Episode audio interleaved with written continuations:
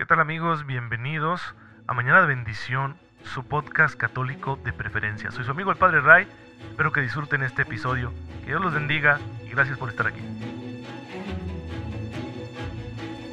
Muy buenos días queridos hermanos, bienvenidos a su podcast favorito Mañana de Bendición con su amigo el Padre Ray. Espero en Dios que se encuentren muy pero muy bien y ya saben mi mejor deseo, y ya tengo muchos años deseándoles esto, es que cada mañana ustedes tengan una fe muy viva, muy despierta para aprovechar la gracia que ya Dios está confiando en nuestras manos y que es gratis, todo lo hagamos como Jesús nos enseñó, con la voluntad del Padre como objetivo y siempre teniendo en cuenta la dignidad de los demás, el amor que debemos tener a nuestros semejantes. Y con la gracia de Dios es posible. Ya muchos hermanos y hermanas nuestros lo lograron, por eso la iglesia nos los va presentando un poco cada día para que vayamos conociendo cómo lo hicieron, cómo en medio de sus circunstancias aprovecharon esa gracia, pidieron todos los días su aumento de fe y fueron creciendo en santidad. Hoy voy a platicarles de uno de estos hermanos nuestros, el beato Augusto Sartoriski. Se trata de un personaje muy especial con una historia muy particular. Fíjense cómo va la cosa. En el siglo XVIII, Polonia había sido vencida por las potencias europeas y su territorio fue repartido entre tres, Prusia, Austria y Rusia. De manera que perdieron por completo su independencia y así durarían mucho tiempo. La familia real y otras familias importantes habían huido al exilio. Tal es el caso de la familia Sartoriski. Es una familia noble, cercana a la familia real polaca, que tiene aspiraciones al trono polaco y algunos de sus miembros están luchando por la independencia de Polonia, exiliados en otras naciones, especialmente en España, en Francia, en Italia, etc. Pues Augusto Sartoriski nace de esa familia noble, rica, muy apreciada en Francia, nace en la ciudad de París en el año 1868. Desde joven todos tienen esperanza en que por sus virtudes, por sus capacidades, llegue a ocupar el cargo de cabeza de familia y siga luchando por la restauración de Polonia. Y por ello, pues lo introducen en la vida de la nobleza.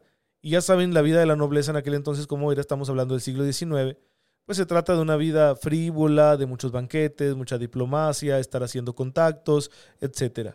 Sin embargo, no le gusta esto, su personalidad no va con ello y además su salud está resentida y no puede vivir ese ritmo porque desde niño había perdido a su mamá, la tuberculosis se la llevó y además le dejó a él también ese contagio que lo debilitó muchísimo. Así que poco a poco buscando consejos se va a encontrar con un sacerdote que también es santo, ha sido canonizado, el padre eh, Kulonowski, estos apellidos polacos son difíciles de pronunciar, Kulinowski fue canonizado por San Juan Pablo II. Se trata de un hombre muy santo que entró con la orden del Carmen, se hizo sacerdote carmelita y que se convirtió en verdadero maestro espiritual del siglo XIX en la Francia de aquel entonces. Bueno, durante tres años fue su director espiritual antes de hacerse carmelita. Y después se lo confió él a otro sacerdote, de manera que de ahí la instrucción religiosa ya no se fue de la vida de Augusto, y fue naciendo en él el deseo de convertirse en un sacerdote. Ahora, en un viaje a Italia, conoce la obra de San Juan Bosco, eh, la obra que él tenía de evangelizar y educar a los jóvenes y a los niños, y que para ello estaba asociando a jóvenes también que quisieran ser sacerdotes para que le ayudaran con esa misión. Esto lo va a dejar fascinado, va a sentir que ese es su lugar y va a intentar ingresar. San Juan Bosco tiene algunas reservas porque en primer lugar se trata de alguien de la nobleza lo cual puede traer a la congregación que le ha fundado pues algunos retos, problemas, dificultades. Además se trata de una persona que no goza de muy buena salud y que ya no es tan joven como los candidatos que está admitiendo él para su oratorio. Sin embargo, por intercesión del Papa León XIII va a ingresar Augusto Sertoriski en la eh, congregación de San Juan Bosco, los salesianos, en el año 1892 y solo va a durar un año de sacerdote. Al año, en 1893, va a fallecer debido a las complicaciones que ya traía de salud. Eh, una vida muy peculiar, pero en la que él siempre estuvo buscando hacer la voluntad de Dios. alejándose de lo que otros habían planeado para él, de lo que imaginaban que debía ser su vida, con unas expectativas, perdón, demasiado terrenales. Él, sin embargo, en medio de sus dificultades, de su desagrado por esa clase de vida, de la tristeza que le producía la fragilidad de su salud, fue encontrando la voluntad de Dios y decidió seguir ese camino. Pues sería beatificado en el año 2002 por San Juan Pablo II. Y se une así el gran coro de los santos polacos. Pues miren, ahí está, a veces en medio de circunstancias complicadas, en medio de una historia que no parece apuntar bien, que no va a tener un buen término, Dios hace obras grandes y cumple nuestros deseos de santidad. Y uno diría, ah, pero es que se murió muy pronto, solo tuvo un año de sacerdocio, pero vivido bien, eso es para la gloria de Dios. ¿Sí? Puede haber un sacerdote que tenga muchos años de sacerdocio, qué bueno, quisiéramos que todos los sacerdotes duráramos así mucho tiempo sirviendo al Señor con, con fortaleza de cuerpo y de espíritu, pero si no vamos a vivir en santidad, pues como que para qué, ¿no? En cambio, una vida corta, pero vivida en santidad, pues da mucho fruto y esa fue la vida de Augusto Sertoriski. Pues nosotros también podemos hacer eso, vivir de esa manera. ¿Por qué? Porque es la misma gracia. La misma gracia que tuvo el joven Augusto y que lo alejó de la corte, del ambiente de la nobleza, del dinero, de la política, y lo llevó al servicio de Cristo con los jóvenes, con los niños. Esa misma gracia es la que tú y yo tenemos al alcance todos los días de nuestra vida mediante la palabra, mediante los sacramentos y en nuestra oración personal. Así que no hay pretexto, solo hay que dejar actuar a la gracia y la gracia se encargará de abrir caminos en medio de nuestras circunstancias personales, históricas, culturales, sociales, económicas, etc. Pues hermanos, sigamos el ejemplo de este hermano nuestro tan santo y pidámosle al Señor que nos ayude a llegar al cielo donde Él ya está reinando con Cristo. Y bien, pues claro que el modelo principal es Cristo. Quizá el joven Augusto vio en aquellos sacerdotes que lo educaron al principio y en San Juan Bosco, pues grandes ejemplos a seguir. Pero estos hombres santos vienen siguiendo en definitiva un ejemplo principal, esencial, ¿sí? arquetípico, es Jesucristo nuestro Señor. Y nosotros necesitamos como católicos estar centrados en Él. Nuestra vida tiene que ser cristocéntrica. Por esa razón estamos con este mini curso, si ustedes gustan, breve, sencillo, humilde, de Cristología, aquí en Mañana de Bendición, porque es necesario que conozcamos a Cristo para que lo amemos y luego lo sirvamos, porque Cristo es el camino, la verdad y la vida. Así que lo que hoy vamos a responder es a la pregunta, ¿qué significa Cristología? ¿Qué es Cristología? Porque vamos a hacer Cristología, pues tenemos que saber de qué se trata. Pues miren, Cristología es una palabra compuesta de origen griego. En su raíz se encuentran dos términos de esta lengua, que es la lengua del Nuevo Testamento, Christos, que significa Cristo, o ungido, y ungido significa o está relacionado con la palabra hebrea muy conocida, Mesías. Mesías, Christos, ungido, Cristo es lo mismo, significan lo mismo, ¿sí? Porque aceite en griego se dice crisma y pues por eso el ungido es el Christos. Bueno, de ahí viene esta primer palabra que compone la palabra Cristología, porque a Jesús de Nazaret lo conocemos como el ungido de Dios, el Mesías anunciado por los profetas del Antiguo Testamento. Ellos hablaban de un ungido, de un siervo definitivo que haría bien la voluntad de Dios para darle a Israel un tiempo de plenitud y fundar una nueva alianza, una inquebrantable, que superaría los términos de la antigua, que había sido como una sombra, una figura, una preparación. Pues Jesús es ese Mesías, ya el Mesías ya llegó. Es Jesús de Nazaret. Él es el Mesías, el Hijo de Dios, Dios encarnado. Estoy aquí adelantando muchos temas en los que nos iremos adentrando en el futuro, aquí en Mañana de Bendición. Pero es importante decirlo porque a Él es a quien nosotros llamamos el ungido. Ahora bien, esa tradición de ungir la encontramos muy presente en las culturas antiguas y el pueblo de Israel no va a ser la excepción. Vemos que los israelitas ungen a sus reyes, a sus profetas y a sus sacerdotes.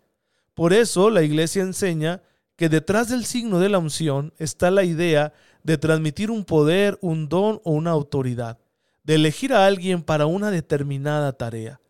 Y bueno, el gran ungido de Dios, el Mesías anunciado por los profetas, es elegido para la tarea definitiva, que es llevar a plenitud la obra de Dios, abriendo la esperanza que tenía el pueblo de Israel a todas las naciones para que la salvación sea universal. Así es como Jesús va a actuar, va a poner por obra eso que se espera de él. Claro, no como lo imaginaban los judíos, sino como corresponde a la intención del Padre, al designio eterno de Dios Padre. Pero Él es el Mesías, Él es el ungido definitivo. La otra palabra, la palabra logia, viene de logos. Logos es una palabra griega muy rica que es difícil de traducir porque posee muchos significados. Podemos decir que logos significa razón, sentido, orientación, conocimiento y también significa palabra. ¿sí? Como nosotros decimos la palabra palabra, logo sería una forma de decir palabra en griego. Así que decir cristología significaría eh, más o menos estas dos cosas. En un primer sentido podemos decir una palabra acerca del ungido.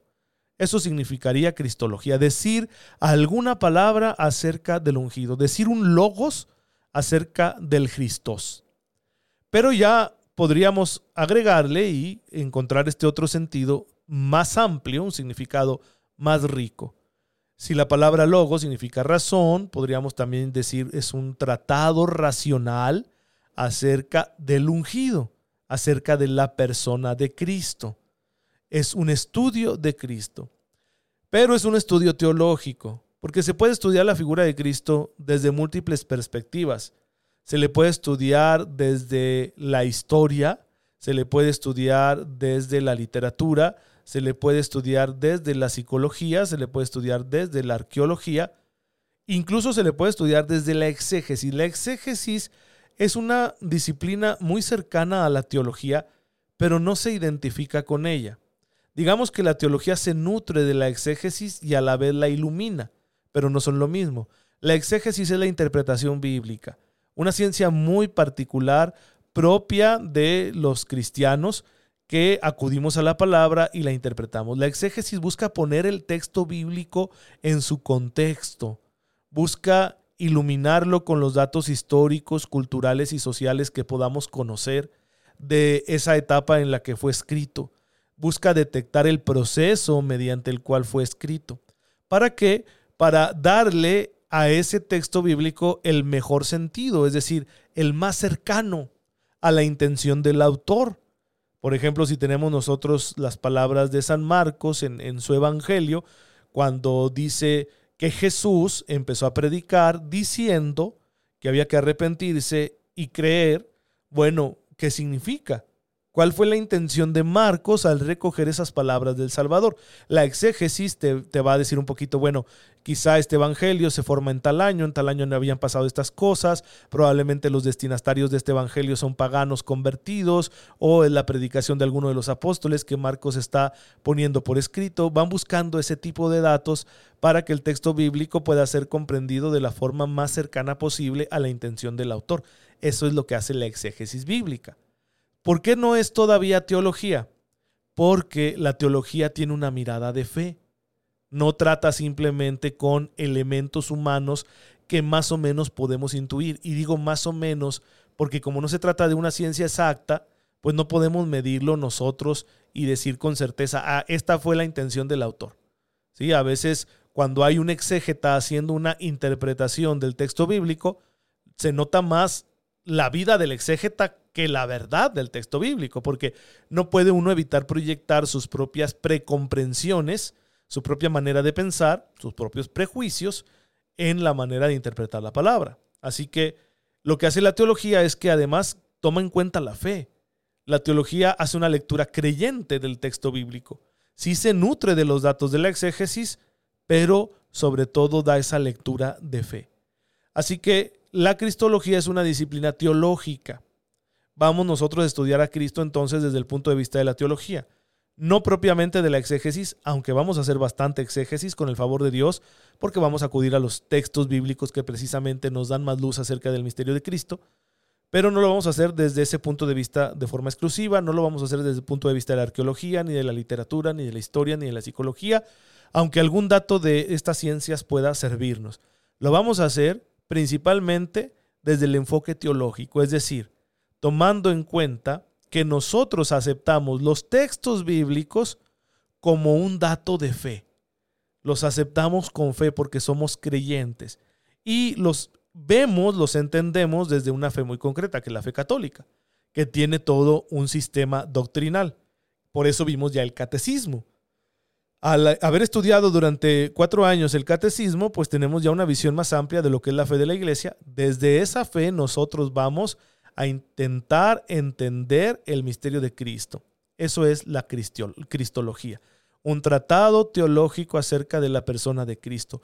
Vamos a decir algunas palabras acerca del Cristo, del ungido, para poder comprender de la mejor forma posible su misterio, su persona, su vida, sus enseñanzas, y con un objetivo muy claro, porque también la teología tiene esta orientación. ¿sí? La finalidad de la teología es la santificación. Uno no hace teología simplemente para ser un erudito, uno hace teología para ser un mejor creyente. Uno busca entender su fe para creer mejor. ¿Y por qué quiere uno creer mejor? Porque queremos ser santos. En definitiva, sin santidad nadie verá al Señor. Si yo algún día quiero contemplar lo que hoy estudio en teología con el uso de mi razón, bueno, necesito enfocarme en mi santificación. Así que la orientación que le damos a toda esta reflexión que vamos a estar haciendo con el favor de Dios aquí en Mañana de Bendición es una orientación santificadora. Queremos conocer más al Señor, queremos conocerlo mejor para amarlo más y para servirlo, para hacer su voluntad. Si comprendemos bien qué es lo que Él quiere de nosotros mediante este estudio cristológico, bueno, nos será más fácil poner por obra con su gracia eso que vamos conociendo de su voluntad y sin duda eso es lo que nos hace santos. Pues hermanos, aquí tienen ustedes la respuesta a la pregunta ¿qué es la cristología? Vamos a sintetizar en estos dos significados. El primero muy simple, decir una palabra acerca del ungido, es decir, de Jesucristo nuestro Señor. El segundo significado, un poco más rico, se trataría de un estudio teológico de la persona, de las enseñanzas y la vida de Jesucristo nuestro Salvador. Pues ojalá que lo disfruten, que les sirva ya saben que hay que aprovecharlo, hay que darle su tiempo, asimilar con paciencia estas reflexiones y compartirlas con todos los que nos rodean. Te damos gracias, Señor, porque por medio de la razón nos permites entender aquello que creemos, porque tú nos lo presentas como algo inteligible. Ayúdanos a aprovechar esta reflexión para que crezca el amor que tenemos por tu Hijo Jesucristo y podamos imitarlo mejor con la ayuda de tu gracia todos los días de nuestra vida. Tú que vives y reinas por los siglos de los siglos. Amén. El Señor esté con ustedes. La bendición de Dios Todopoderoso, Padre, Hijo y Espíritu Santo, descienda sobre ustedes y les acompañe siempre. Gracias hermanos por estar en sintonía con su servidor. Oren por mí, yo lo hago por ustedes. Nos vemos mañana, si Dios lo permite. Síganse cuidando mucho, por favor.